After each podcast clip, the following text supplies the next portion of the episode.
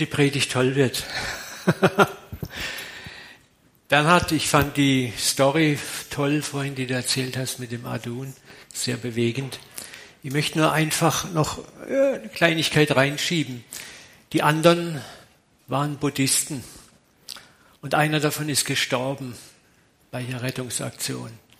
Und Jesus hat gesagt, niemand hat größere Liebe als die, wenn er sein Leben für jemand anderen gibt.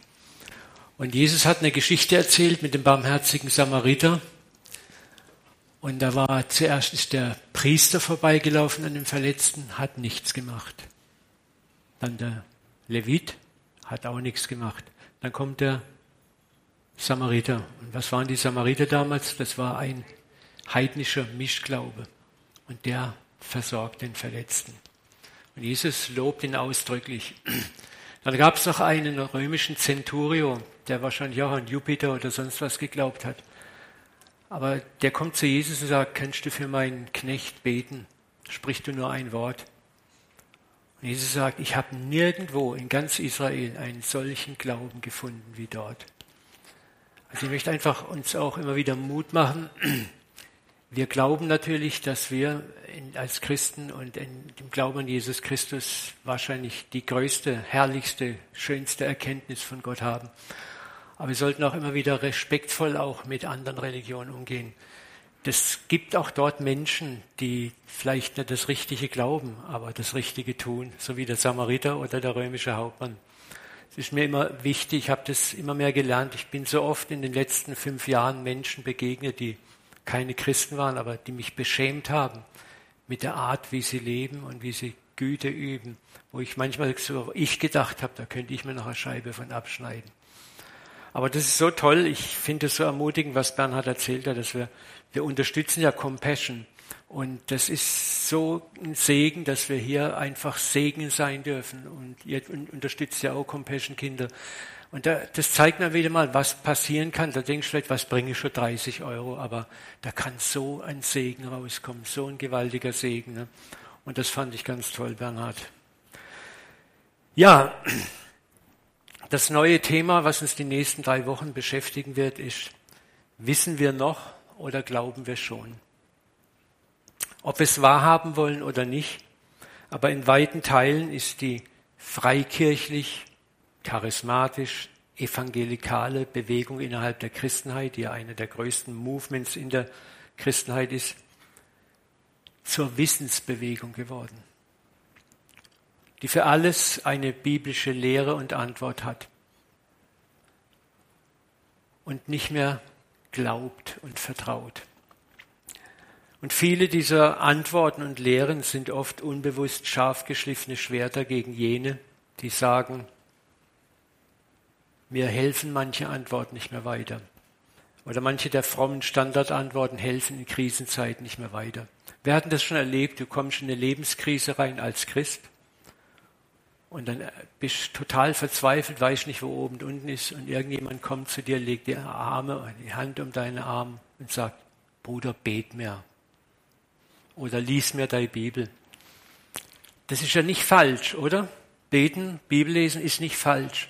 Aber hast du es schon mal erlebt, wo du denkst, Arschloch, Entschuldigung, ja, aber das weiß ich doch selber. Aber ich kann im Moment nicht. Es klappt nicht ich, ich habe keinen Zugang oder ich, es, es, es sagt mir im Moment gar nichts. Ne? Und das meine ich damit, dass wir oft meinen, mit Wissen dem anderen weiterhelfen zu können. Und da wollen wir ein bisschen tiefer reingehen. Ich, wir werden uns Hiob und seine Freunde anschauen, die mit ihren frommen Schwarz-Weiß-Antworten Hiobs qualvolle Fragen nicht beantworten und stillen konnten.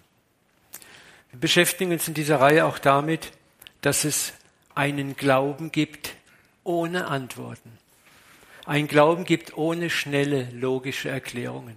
Und dass es den geben muss. Dass Gott will, dass wir in einen Glauben hineinkommen, wo wir nicht wissen, aber glauben.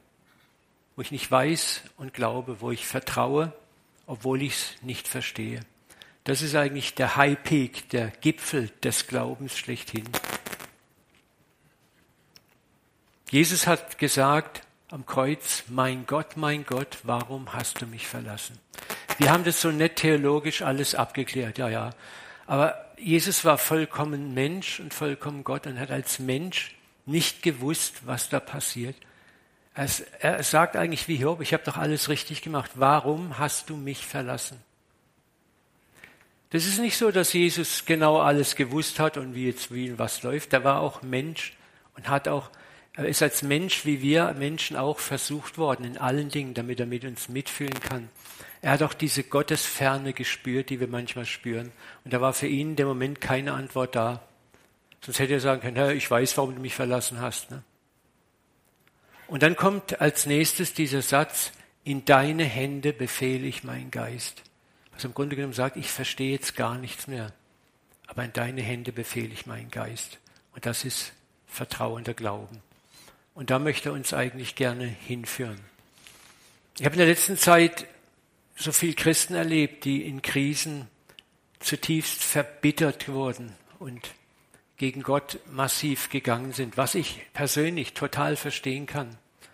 Aber es sind dann oft die Leute, die in, in, in anderen Phasen so jubeln und so immer so andere noch belehren, wo ich sage, hey, lass uns doch mal einfach lernen, ehrlich zu sein. Wir haben Phasen, wo wir Krisen erleben in unserem Leben, wo vielleicht manchmal unser Glaube, den wir meinen, der trägt, nicht trägt, wo Fragen da sind. Hast du es schon erlebt? Amen. Und da wollen wir ein bisschen nachdenken. Wir brauchen einen Glauben, der in Krisen mit Gott ringt, ihn mutig, respektvoll, aber ehrlich auch hinterfragt. Warum lässt du das zu, Gott? Warum ist das so, Gott? Wie es Hiob und andere Persönlichkeiten taten.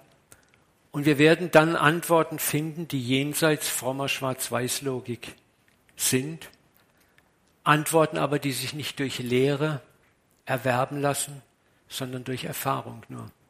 Es gibt Antworten und Begegnungen mit Gott, die kannst du nur erfahren. Die kannst du auch nicht mal mehr jemand anderem weitererzählen. Und da kannst du bestenfalls sagen, sorry, das musst du erleben. Und das ist das, wo Gott uns auch hinführt, wo wir ihn erleben. Wo wir nicht nur alles in nette Lehre reinpacken können, ein Buch drüber schreiben und wir lesen das Buch und jetzt ah, habe ich alles kapiert. Es gibt vieles, was wir erfahren müssen. Und das ist das, was Gott machen möchte. Ein sehr weiser Mann hat mal das Folgende gesagt. Die fundamentalen Probleme des Lebens können nicht theoretisch gelöst werden, also im Kopf, sondern müssen durchlebt werden. Ilka hat es schon erlebt, gell? ne? Wer hat es schon erlebt? Ich sehe einige Hände. Und das ist so. Das ist so. Die fundamentalen Probleme des Lebens können nicht theoretisch gelöst werden oder mit netten Lehrbüchern oder Predigen. Ich bilde mir auch nicht ein, dass ich mit meiner Predigt heute und nächsten Sonntag die universalen Antworten habe. Aber ich hoffe, euch auf, auf eine Spur zu bringen, wo ihr selber weitergeht und tiefer reinfindet.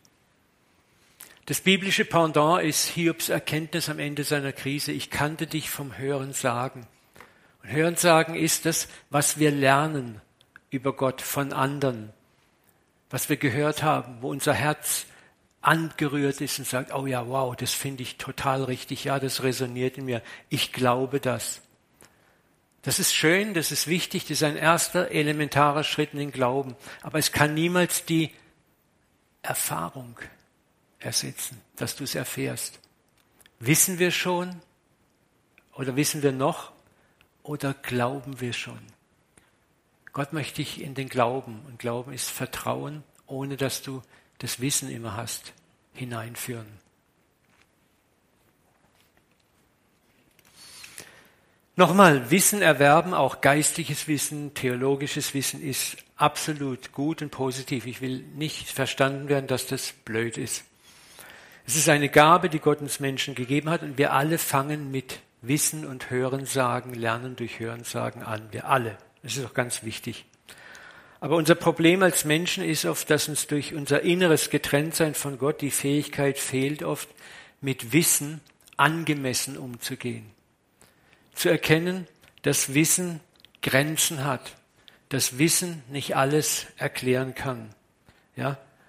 Besonders was die Person, den Glauben an Gott angeht. Wir können Gott nicht in eine theologische Box sperren, so nach dem Motto, wir sind jetzt einmal um den Thron herumgegangen, Gott, wir wissen jetzt auch, wie du von hinten aussiehst, gut ist. Ja? Er wird immer der Unbekannte bleiben. Immer wieder in der langen Geschichte des jüdischen und auch des christlichen Glaubens kamen große Männer und Frauen Gottes an die Grenze ihrer Gotteserkenntnis.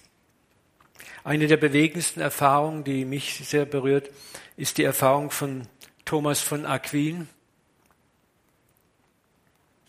Kannst du mal die Folie? Ja. Er war einer der größten katholischen Theologen des 12. Jahrhunderts, also ein unglaublicher Denker.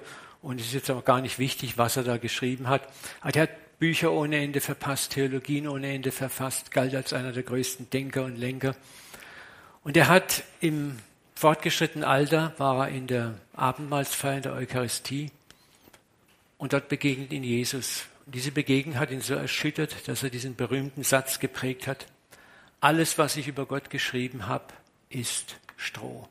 Und er hat von dem Moment an aufgehört zu schreiben. Er hat noch eine kleine Epistel geschrieben, das war alles. Und dann hat er aufgehört zu schreiben, hat sich in die Stille zurückgezogen hat gesagt, er muss Gott ganz neu kennenlernen. Das ist das, wie Gott funktioniert. Ne? Du kannst dir immenses Wissen anhäufen und das ist auch gut, aber dann kommt Gott und sagt, so jetzt müssen wir dieses Wissen mal ein bisschen durchrütteln und schütteln. Es ist dann nicht alles schlecht, was ich weiß, aber ich erkenne, dass es auch nur Bruchstücke sind. Und dass es eine, eine Größe von Gott gibt, die ich nur mit Glauben erfassen kann. Ich bin auf dieses Thema gestoßen durch die, wie gesagt, verschiedenen Erlebnisse mit Menschen, die ich im Moment so geistig begleite. Und das sind nicht Menschen aus dem CZK, nicht, dass ich jetzt überlege, wer könnte das sein, die zum Teil in elementaren Krisen und Sinnfragen stecken in ihrem Glauben, die ernsthafte Christen sind und die zum Teil innerlich zerbrechen an dem, was sie erleben und zerbrechen an den frommen Erklärungen, die ihnen gegeben werden die oft nur das Ziel haben, Gott gut dastehen zu lassen und die eigene Theologie, dass Gott nichts Böses zulässt, wenn wir alles richtig machen, retten wollen. Nochmal, wenn unser Glaube authentisch sein soll, gehört dazu auch die Dimension des Schweigens, des Mitleidens, des Kämpfen um Vertrauens. Und diese Reihe, wie gesagt, ist der Versuch, ein wenig Licht in diesen Weg zu bringen. Und wir, wir können diesen Weg nur durch eigene Erfahrung erlernen. Jetzt wollen wir besonders mal diese destruktiven Muster anschauen. Ich habe auf alles eine Antwort. Das ist so dieser Anfängerglaube. Und wir wollen hinkommen zu einem demütigen, ich weiß nicht alles, aber ich glaube dennoch. Zu sagen, auch wenn jemand in Not ist, Früher hatte ich auch immer so diesen Drang, jetzt diese Not logisch, theologisch zu erklären, eine Erklärung abzuliefern, die den anderen Trost spendet. Und habe oft nicht bemerkt, dass ich das Gegenteil bereich. Heute habe ich vielmehr gelernt, mich neben jemand zu setzen, den Arm um ihn zu legen und zu schweigen. Ihn einfach nur zu drücken oder zu sagen, du, ich verstehe es gerade auch nicht. Und viele Leute haben mir gesagt, Uwe, das hat so gut getan. Einfach nur das Dasein, das Dasitzen. Und es ist auch für dich so entspannend, wenn du leise in deinem Herzen betest, den anderen einfach nur drückst, Liebe erweisest, Freundlichkeit erweisest, sagst, ich bin da, ich verstehe dich es im Moment auch nicht. Das gibt dir selber so viel Mut, dran zu bleiben, als diese Pat Answers, die flachen Antworten, die irgendwo sachlich richtig sind und trotzdem nicht treffen. Schauen wir uns kurz mal ein paar Verse über das Wesen Gottes an. Hiob 36, 26. Siehe, Gott ist groß und unbekannt. Wenn ich mir so die Zehntausende christlicher Bücher anschaue über Gott, dann habe ich das Gefühl, ja, wir wissen alles über ihn. 1. Timotheus 6, 16. Er, Gott, wohnt in einem unzugänglichen Licht, den kein Mensch je gesehen hat und kein Mensch jemals sehen kann.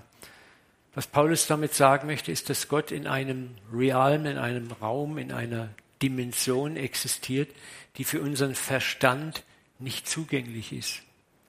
nur ansatzweise zugänglich ist. Mir hat immer sehr geholfen, auch jetzt hilft mir das wieder, wenn ich unsere kleinen beiden Enkeltöchter vor mir habe. Für die ist nur wichtig, dass Opa Gummibären im Schrank hat und dass die Mama, die Oma leckeren Saft hat und dass wir sie lieben und dass wir Spielzeuge im Schrank haben, die wissen, wo die sind. Es interessiert sie nicht, was ich beruflich mache. Es interessiert sie nicht, was meine Sinnfragen im Moment sind. Es interessiert sie nicht, in welchem Verwandtschaftskontext ich lebe. Also die Komplexität meines Lebens, das können sie gar nicht fassen.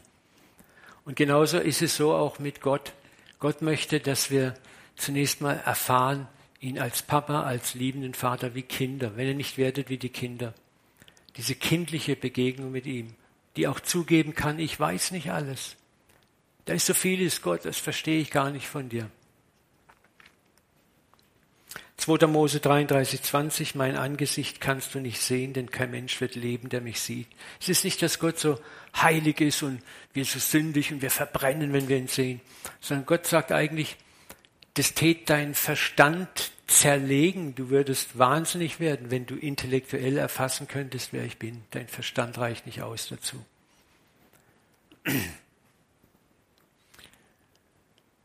Jesus hat es ja auch den Jüngern gesagt. Warte mal. Na.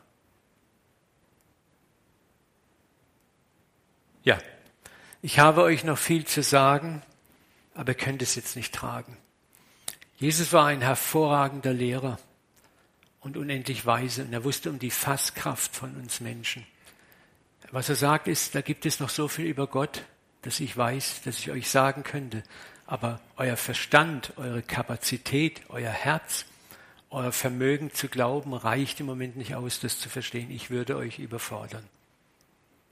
Sondern da tun wir auch ganz gut zu sagen, hey, wir wissen nicht alles über Gott.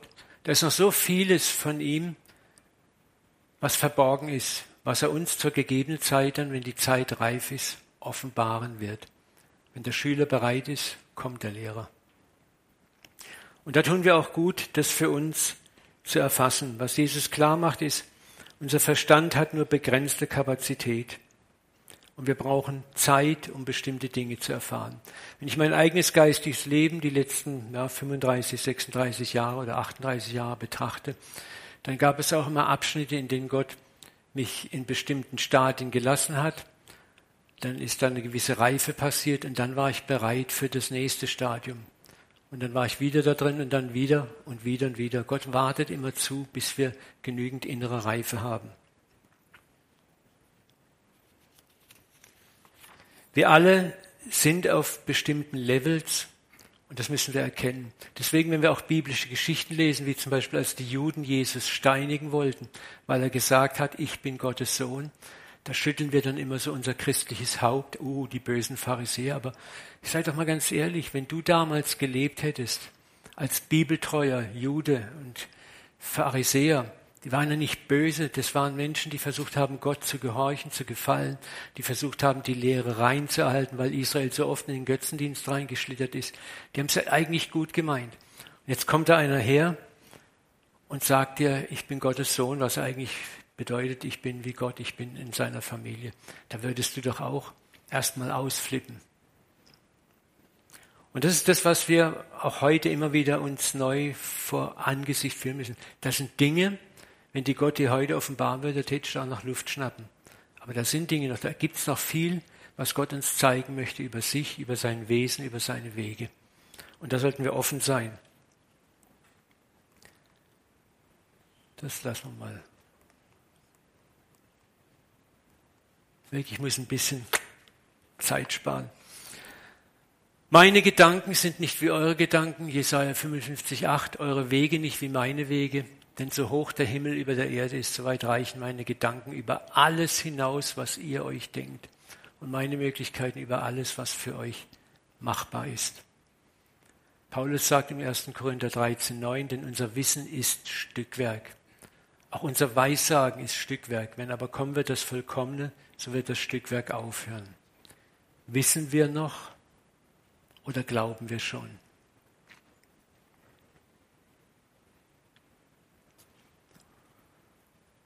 Fokussieren wir uns zunächst mal in diesem Thema auf eine Frage, die uns alle mehr oder weniger betrifft und den Umgang damit, die Frage nach dem Leid. In der Theologie wird es auch die Theodizie-Frage genannt und sie gilt in der Theologie als eine der schwierigsten theologischen Themen und als fast nicht lösbar. Also die Frage nach dem Leid, warum lässt Gott Leid zu? Nach meiner Erfahrung 38 Jahre Christ gibt es zwei verkehrte Wege und einen, wie ich meine, tauglichen Weg, sich der Frage nach dem Leid zu stellen. Und das möchte ich euch einfach mal zeigen. Der erste falsche Weg ist das religiöse Verdrängen des Leides. Da werden wir gleich mehr drüber hören. Der zweite ist das dogmatische Erklären des Leides über eine feste Lehre, aber meistens auch über die Zuweisung von Schuld. Und der dritte Weg, der meines Erachtens taugliche Weg, ist der demütige Versuch einer Deutung des Leides. Wir sollten schon uns Gedanken machen. Zum Beispiel, wenn ich mir dauernd Drogen spritze und mein Körper bricht dabei zusammen, dann kann, würde ich in der Seelsorge auch ziemlich sagen, hör mal, liebevoll, aber wie wär's, wenn du da mal drauf schaust? Ne? Also, aber die Frage ist, in welchem Geist mache ich das? Die demütige Deutung des Leides, motiviert von Liebe und der inneren Demut auch nur Bruchteile erkennen zu können und den Leidenden nicht zum Schuldigen zu machen, sondern ihn aufzurichten. Selbst wenn er Schuld hat, ihn aufzurichten. Das ist das, was Jesus wieder und wieder uns vorexerziert hat.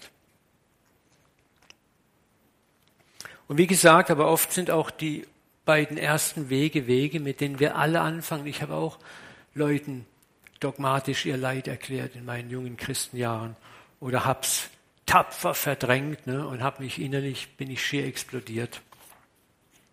Schauen wir uns mal den ersten Versuch des religiöse Verdrängen an.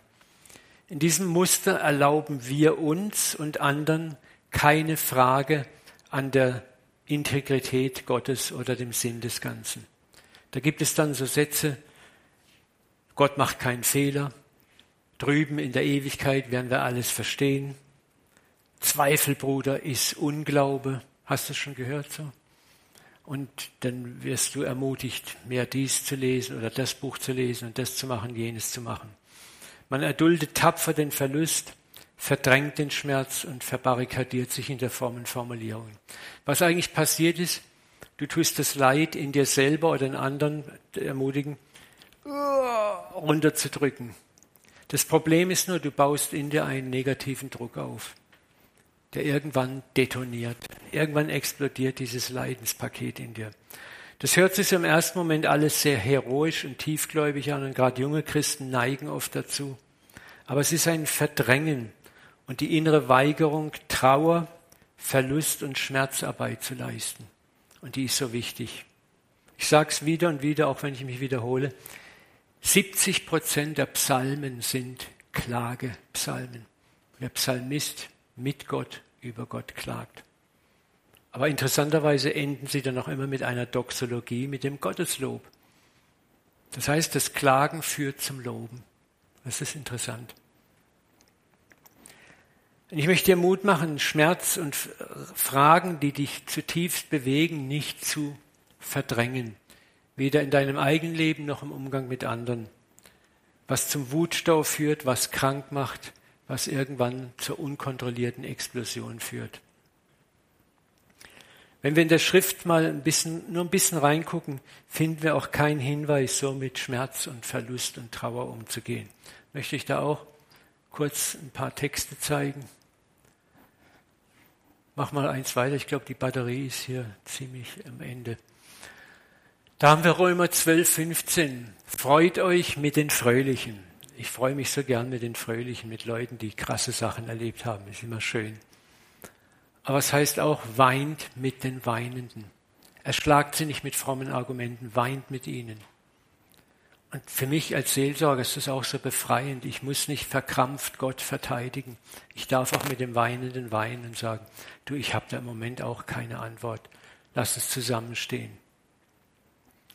Dann haben wir Psalm 69,3, einer der Klagepsalmen. Ich bin müde von meinem Schreien, meine Kehle ist vertrocknet. Ich habe mir die Augen ausgeweint im Warten auf meinen Gott. Krass, ne? Der ist erschöpft, der hat geschrien, geweint, geheult, wochenlang, monatelang, im Warten auf seinen Gott. Und er beschreibt es, er tut es vor Gott ausbreiten. Und das hat gut getan dem David. Ne? Psalm 69 ist einer meiner Lieblingspsalmen. Diese beiden Verse und ganz, ganz viele andere Klagepsalmen reden von einem angemessenen Leid, Mitleid, Trauer, Schmerz, das wir zeigen dürfen, Gott zeigen dürfen, auch anderen zeigen dürfen und sogar durchleben müssen. Nochmal, Gott wurde in Christus ganz und völlig Mensch und hat die ganze Skala der Gefühle, die wir Menschen erleben können, auch erlebt. Er hat am Grab von dem äh, einen, ich glaube vom Lazarus auch, geweint, obwohl er wusste, dass er ihn aufwecken wird. Ne? Aber er hat den Schmerz, den Verlustschmerz gespürt und das hat ihn zutiefst berührt. Darum, gesunde Trauer Klage meinem Unverständnis Ausdruck geben, schafft einen geheimnisvollen Raum, sage ich mal so, dass Gott selber auf oft geheimnisvolle Weise zu uns mit Trost und Frieden kommen kann, der oft nicht mit streng logischer Erklärung einhergeht, wie unser Verstand es gerne möchte. Es ist manchmal in dem Klagen, in dem Jammern, in dem Weinen kommt Gott rein. Und du kriegst Antworten, die du hinterher nicht mal jemand erklären kannst, aber es kommt ein Friede, der höher ist als alle menschliche Vernunft. Und das ist sein Geschenk an dich. Und das kann man nicht mal so eins zu eins weitergeben. Aber es wird etwas mit dir machen und dein Wesen verändern. Und du wirst barmherziger mit anderen.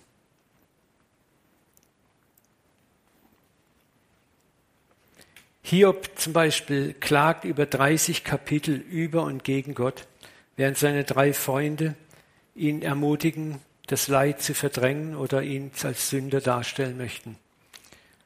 Und es ist interessant, was in den Schlusskapiteln als Ergebnis rauskommt,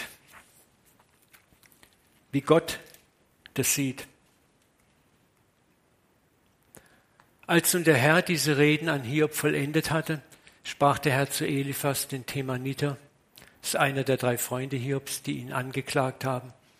Mein Zorn ist in Brand über dich und deine beiden Freunde, denn ihr habt nicht recht von mir geredet wie mein Diener Hiob.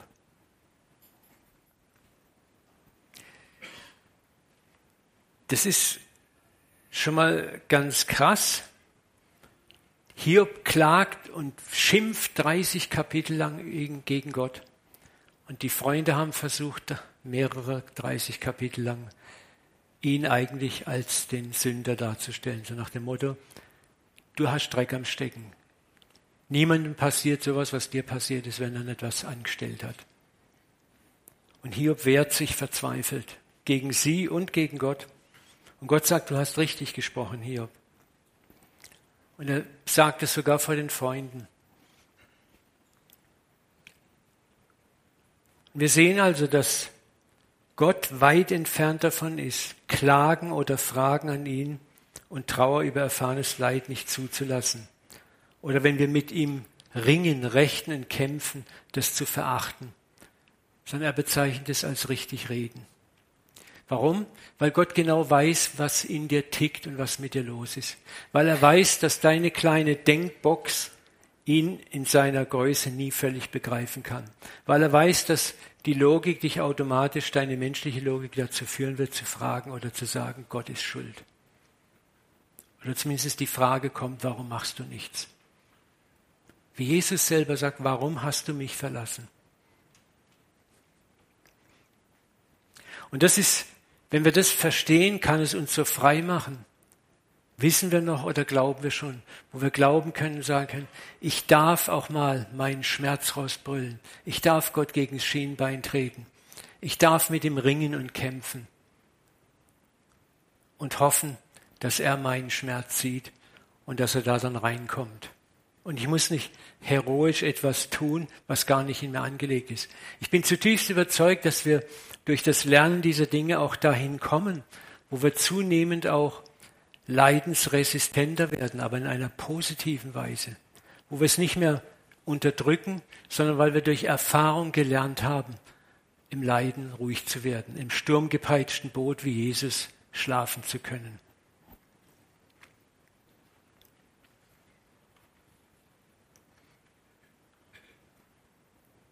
Ich möchte dich mal kurz ermutigen, für zwei, drei Minuten mal still zu werden und dich zu fragen, wo hast du gerade Wut, Schmerz und Trauer in dir? Wo hast du gerade etwas, wo du Gott nicht verstehst? Wo spricht das Thema zu dir? Und wo bist du hin und her gerissen zwischen ehrlichem Ärger und Wut und Gott mal die Meinung zu sagen und das fromme Unterdrücken und einen Glauben zu produzieren, der gar nicht da ist in dir.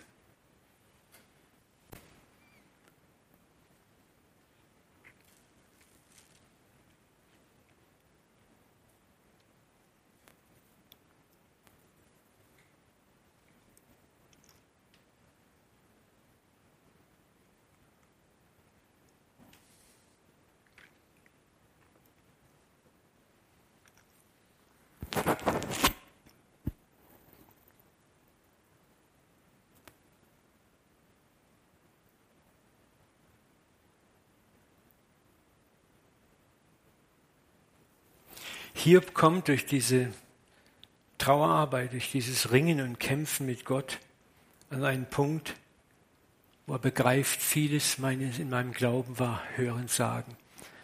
Und dann begegnet ihm Gott und wir wissen nicht, was er alles gesehen hat, aber er sagt, jetzt hat mein Auge dich gesehen, jetzt habe ich verstanden. Und ich bin nochmal zutiefst überzeugt, dass aufrichtiges Weinen, Klagen und Fragen uns innerlich entleert von negativen Gefühlen. Und dass ein Raum entsteht, in dem ich Gott schließlich hören und sehen kann. Und wenn ich diesen Raum fülle mit Ignoranz, mit religiösen Verdrängen oder lehrmäßigen Erklärungen, dann glaube ich, werde ich auch taub für das authentische Reden Gottes, das mir schließlich Frieden, Trost und Hoffnung bringen will. Darum noch einmal gesunde Trauer, Klage, meinem Unverständnis Ausdruck geben, schafft Raum, dass Gott selber oft auf geheimnisvolle Weise zu uns mit Trost und Frieden kommen kann. Ein Trost, der oft nicht mit theologischer Erklärung einhergeht, wie es unser Verstand gern will. Lass das mal auf dich wirken.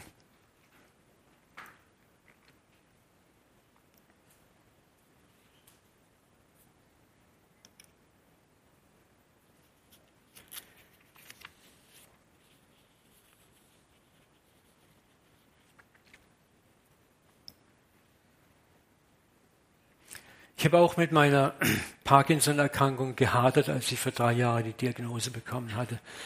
Aber Papa sei Dank nur zehn Minuten. Und dann kam ein Friede, den ich mir nicht erklären kann, auf mich, eine Ruhe, eine Gelassenheit, die ein Geschenk vom Himmel her war und die mich bis heute durchträgt. Ich weiß nicht, wie sich das entwickelt. Ich habe Glauben, Hoffnung, dass Gott mich heilen kann. Ich habe auch innerlich so die, die, den Zuspruch.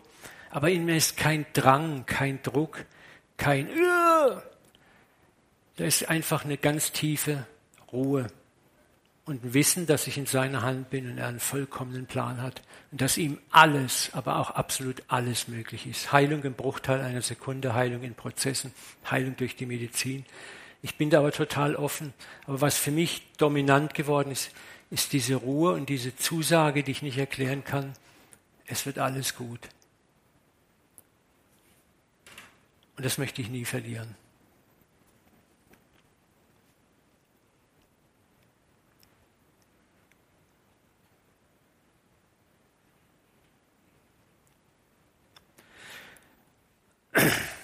Gott urteilt nun völlig anders über die drei Freunde Hiobs. Denn sie fordern Hiob auf, seinen Schmerz zu verdrängen bieten ihm wohlfalltheologische Lehren dar und machen ihn zum Schuldigen. Ihr Anliegen war eigentlich, Gott zu verteidigen und den eigenen Glauben zu schützen. Schauen wir uns mal dieses Schema an. In der geistlichen Begleitung wird es auch oft Scapegoating im Englischen genannt, also das Sündenbock-Prinzip. Es ist dieses Schulddreieck. Gott ist schuld? Nee, das darf nicht sein. Scheidet aus. Zweitens, meine Theologie, dass Gott die Guten belohnt, wäre dann teilweise falsch. Das darf auch nicht sein. Also bleibt nur noch Punkt drei. Das Opfer der Umstände ist schuld und hat grundsätzlich irgendwie gesündigt oder einen Fehler gemacht. Das rettet mein Gottesbild und die fromme Welt der Nicht-Betroffenen. Das ist oft das Muster, in dem wir leben. In diesem System bleibe ich, der ich das schön erkläre, außen vor. Mein Moralsystem bleibt erhalten. Die Schuld liegt beim Opfer. Ich habe das selber schon so oft erlebt. So nach dem Motto, pass mal auf, du, Gott macht keinen Fehler. Und meine Theologie, dass Gott die Guten belohnt, dass wenn du richtig lebst, Gott dir niemals was Böses schicken wird, ist auch nicht falsch. Also musst du doch einen Fehler gemacht haben. Das war exakt das, was die Freunde Hiobs gemacht haben. Und das Schlimme ist, das Opfer kämpft nun mit seinem Leid und noch mit der Hypothek, ich bin ja schuld.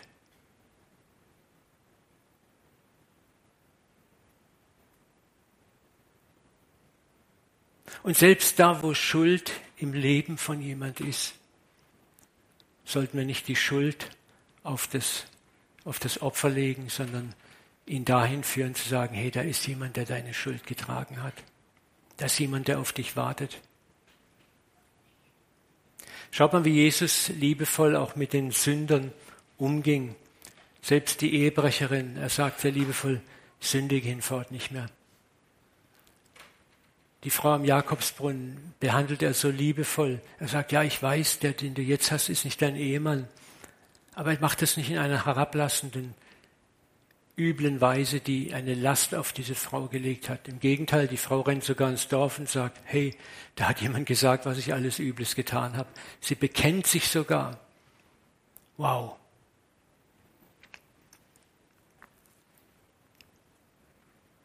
Es ist dieses System, aus dem wir ausbrechen müssen, wo wir meinen, alles genau theologisch erklären zu können. Und unsere Theologie ist allzu oft die, if I do it right, I will win. Wenn ich alles richtig mache, gewinne ich. Wenn ich Gott meine Opfer bringe, meine moralischen Leistungen erbringe, alles richtig mache, dann wird er mich im Gegenzug vor allem Übel beschützen. Wenn wir ehrlich sind, das ist unser Glaube. Und das war Hiobs Glaube. Er das sagt auch Gott, hey, ich habe jeden Tag Opfer gebracht für meine Söhne, ich habe den Armen geholfen, ich habe das, habe das gemacht. Und Gott sagt ja selber von Hiob, es ist niemand gerechter als Hiob.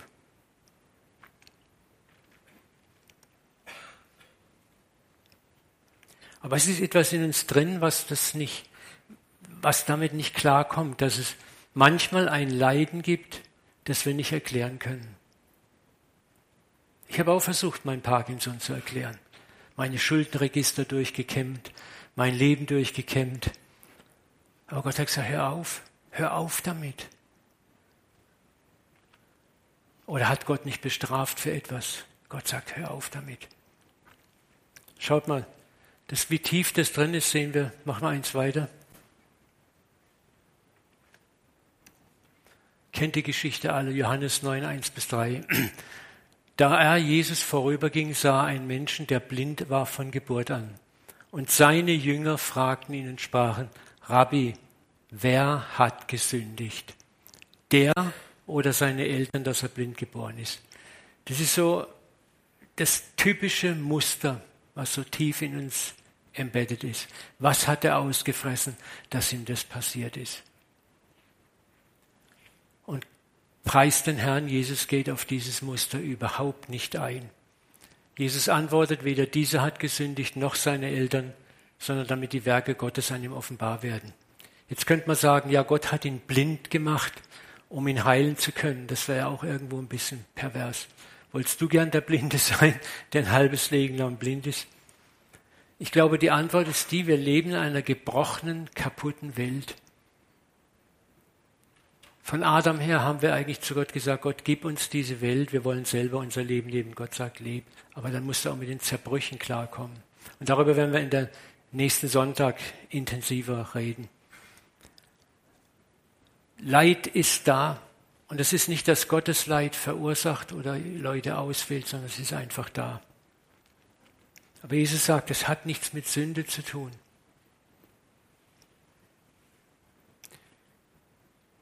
Hiobs Freunde nochmal versuchen über mehrere Kapitel hinweg ja dieses Muster aufrechtzuerhalten. Da haben wir diese Rede von Bildert.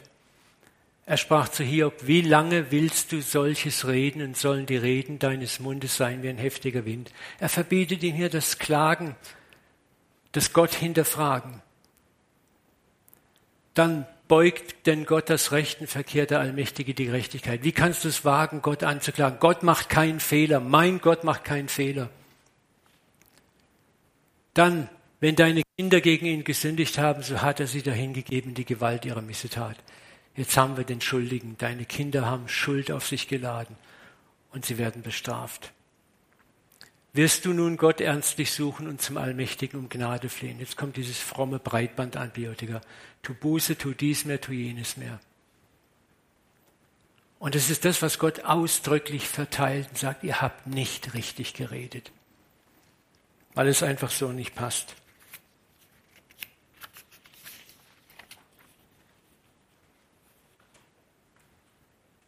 Aber da geht es, es geht darum, in diesem Prinzip einen Schuldigen zu finden, das Leid zu erklären. Wissen wir schon, wissen wir noch oder glauben wir schon?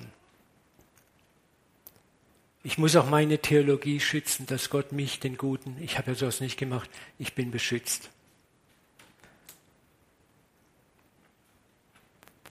Ihre Furcht war, dass sie selber, wenn sie korrekt die Gesetze einhalten, vielleicht mal auch in so eine Situation reinkommen. Und das darf nicht sein. Ich kann Gott und seine Segenswege nicht vorherbestimmen oder exakt wissen. Ich kann aber ihm vertrauen. Und ich frage dich mal, es ist sehr hart und provokant, aber gehorchst du Gott nur, um gesegnet zu werden? Oder gehorchst du ihm und folgst ihm, weil du ihn liebst? Also ich muss sagen, ich, ich tue das sehr vieles, um gesegnet zu werden. Ich hoffe auch gesegnet zu werden. Ich hoffe, dass mir Leid erspart bleibt. Ne? Aber ich bin konfrontiert damit, dass es keine Garantie gibt.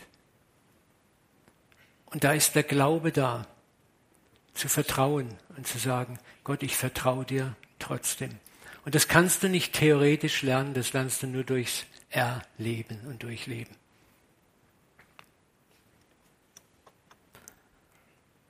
Kommen wir zum dritten guten Weg, wie wir mit solchen Situationen Menschen umgehen können. Wir können versuchen, Erklärungen zu geben, die kein dogmatisches So ist es. Sondern sagen, du, vielleicht ist es so oder so, oder ich habe den Eindruck, vielleicht könnte das sein, wo der andere nicht unter Druck gebracht wird wo wir Güte und Mitleid haben, wo wir sagen, ich weiß auch nicht alles, ich verstehe es auch nicht, wo wir das einfach mal auch als Seelsorger sagen können. Es ist das Weinen mit den Weinenden. Ich solidarisiere mich zunächst mit dem Schmerz und der Trauer meiner Geschwister, ohne sie mit Ratschlägen zu erschlagen, egal wie richtig sie sein mögen. Jesus hat das wieder und wieder getan. Ich sage das ganz deutlich, du musst Gott und seine Integrität vor niemanden retten und verteidigen. Auf Kosten des Leidenden schon gar nicht. Denn Gott kann sich selbst sehr gut selber verteidigen. Und darum darf ich sagen, ich verstehe nicht, was du da leidest. Oder sagen, ich kämpfe auch an mancher Front mit Gott. Wo wir in seelsorgerlichen Gesprächen sind, sollten wir dieser Würdigkeits- und Schuldfrage immer wieder stehen. Und erstmal zuhören. Und nicht sofort knackige Antworten liefern, die eigentlich dazu dienen, unser Gottesbild und Weltbild zu verteidigen. Oder nach dem Motto, du hast ja eigentlich verdient. Dieser Weg führt oft ins Lehren in Selbstgerechtigkeit und in Verurteilung der anderen. Wir sind gleich fertig. Nochmal ein Vers, wo Jesus dieses Prinzip ausdrücklich verneint. Lukas 13, 1 bis 5. Um diese Zeit kamen einige der Leute zu Jesus und berichteten ihn von den Galiläern, die Pilatus beim Opfer umbringen ließ, so dass sich ihr Blut mit dem Blut der Opfertiere vermischte. Da sagte Jesus zu ihnen, und er wusste genau, was sie damit sagen wollten, wie sie das geklärt hatten. Meint ihr, diese Leute seien schlimmere Sünder gewesen als die anderen Galiläer, weil sie so grausam zu Tode kamen? So ein Ereignis, ja, das waren doch fromme, die haben doch ihr Opfer gebracht, die waren doch gerecht. Warum passiert ihnen das? Wie kann Gott sowas zulassen? Das kann doch nur eine Antwort geben. Das müssen Sünder sein. Da muss Sünde in ihrem Leben gewesen sein. Und Jesus verneint das ausdrücklich. Und er sagt sogar, wenn ihr eure Einstellung nicht ändert, werdet ihr alle ebenso umkommen. Oder denkt an die 18, die beim Einsturz des Schiloch-Turms ums Leben kamen, meinte, dass sie mehr Schuld auf sich geladen hatten als die anderen Einwohner Jerusalems. Nein, ich sage euch, wenn ihr eure Einstellung nicht ändert, werdet ihr alle ebenso umkommen. Was Jesus sagt, hey, ihr alle habt Sünde. Alle, alle miteinander. Und ihr habt alle eigentlich verdient, auf die eine oder andere Weise zu sterben. Also hört bitte auf mit diesem Quatsch.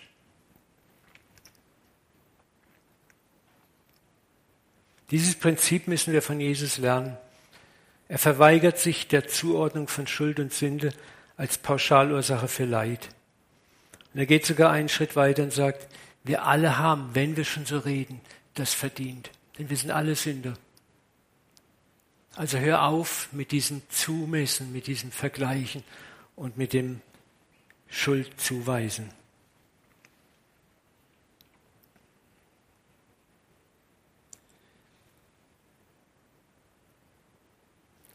Kommen wir zum Ende. Wissen wir noch oder glauben wir schon? Heute war mir wichtig, dass wir einen Blick gewinnen, dass es Dinge gibt, wo wir das Wesen Gottes nicht abschließend, endgültig erfassen und begreifen können wo wir auch unseren Glauben nicht schön in nette Regeln pressen können und sagen, wenn ich es genauso mache, kriege ich genau dieses Resultat. Das ist unser dualistisch-griechisches Denken, mathematisches Denken. Gott ist kein Mathematiker, obwohl er Mathematik erfunden hat. Aber er ist größer als unsere Mathematik. Das ist eine Dimension des heiligen Unwissens, des Nichtwissens, wo wir nur noch gefordert sind zu vertrauen.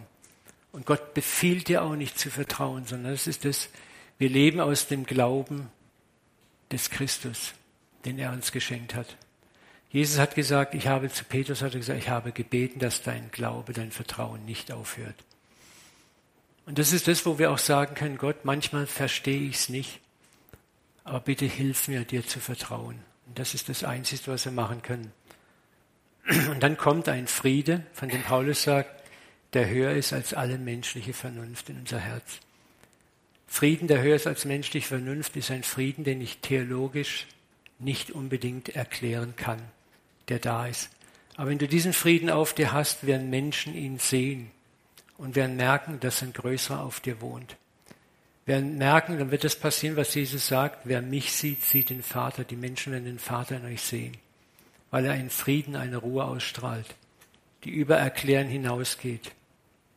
Und ihr werdet in der Lage sein, diesen Frieden durch eine simple Umarmung anderen zu geben. Und das ist das, wo der Herr uns hinhaben möchte. Ich möchte abschließen nochmal mit Jesaja 55,8. Meine Gedanken sind nicht wie eure Gedanken. Meine Wege nicht wie eure Wege. So hoch der Himmel über der Erde ist, so weit reicht meine Gedanken über alles hinaus, was ihr euch ausdenkt. Und meine Möglichkeiten über alles, was für euch machbar ist. Darf ich noch beten mit uns?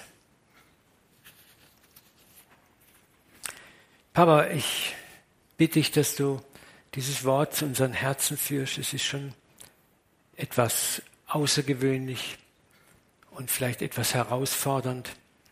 Aber du bist herausfordernd. Du bist nicht der kleine Box, Boxengott im Schuhkarton. Du bist der Allmächtige, der Gewaltige, der Große, Unbegreifliche und trotzdem so nahe und liebevolle Gott. Du bist der Gott des Paradoxen. Vater, und so bitten wir dich, dass wir wachsen dürfen, dahingehend, wo wir dich nicht verstehen, dass wir ehrlich werden zu uns selber, dass wir es uns erlauben, Trauer und Schmerz rauszulassen, mit dir zu ringen und zu kämpfen, wie auch Jakob nachts mit dir gerungen hat. Vater, dass wir sagen, wir lassen dich nicht los, du segnest uns denn, auch wenn es uns eine ausgerenkte Hüfte kostet, wenn Narben zurückbleiben. Aber du liebst es, Vater, wenn wir uns dir in dieser Weise nähern. Ich bete, dass du uns eine Liebe für Menschen gibst, Vater, die in Leid sind, in Not sind. Dass du uns frei machst von dem Krampf, dich verteidigen zu müssen, alles erklären zu müssen, als in unsere nette Theologie des Segens hineinzupacken, sondern auch damit zu leben, dass es Phasen gibt, wo wir dich einfach nicht verstehen. Mir fällt gerade dieses Lied an, weiß ich den Weg auch nicht. Du weißt ihn wohl. Das macht die Seele still und friedevoll. Vater, und damit möchte ich uns segnen, dass wir manchmal den Weg nicht wissen, aber dass wir immer mehr dahin kommen zu vertrauen, dass du ihn wohl weißt. Und ich danke dir auch, dass du uns Erfahrungen schenkst, wo wir das spüren, fühlen, schmecken, riechen und betasten können. Und damit segne ich euch, da wo ihr im Moment in Fragen, in Trauer, in Ängsten seid, dass ihr spüren, fühlen, schmecken und riechen könnt. Dass der Friede Gottes, der höher ist als alle menschliche Vernunft, eure Seele, eure Herzen, eure Sinne erfüllt. Durch Christus Jesus, in dem ihr seid, in dem wir alle sind. Amen. Amen.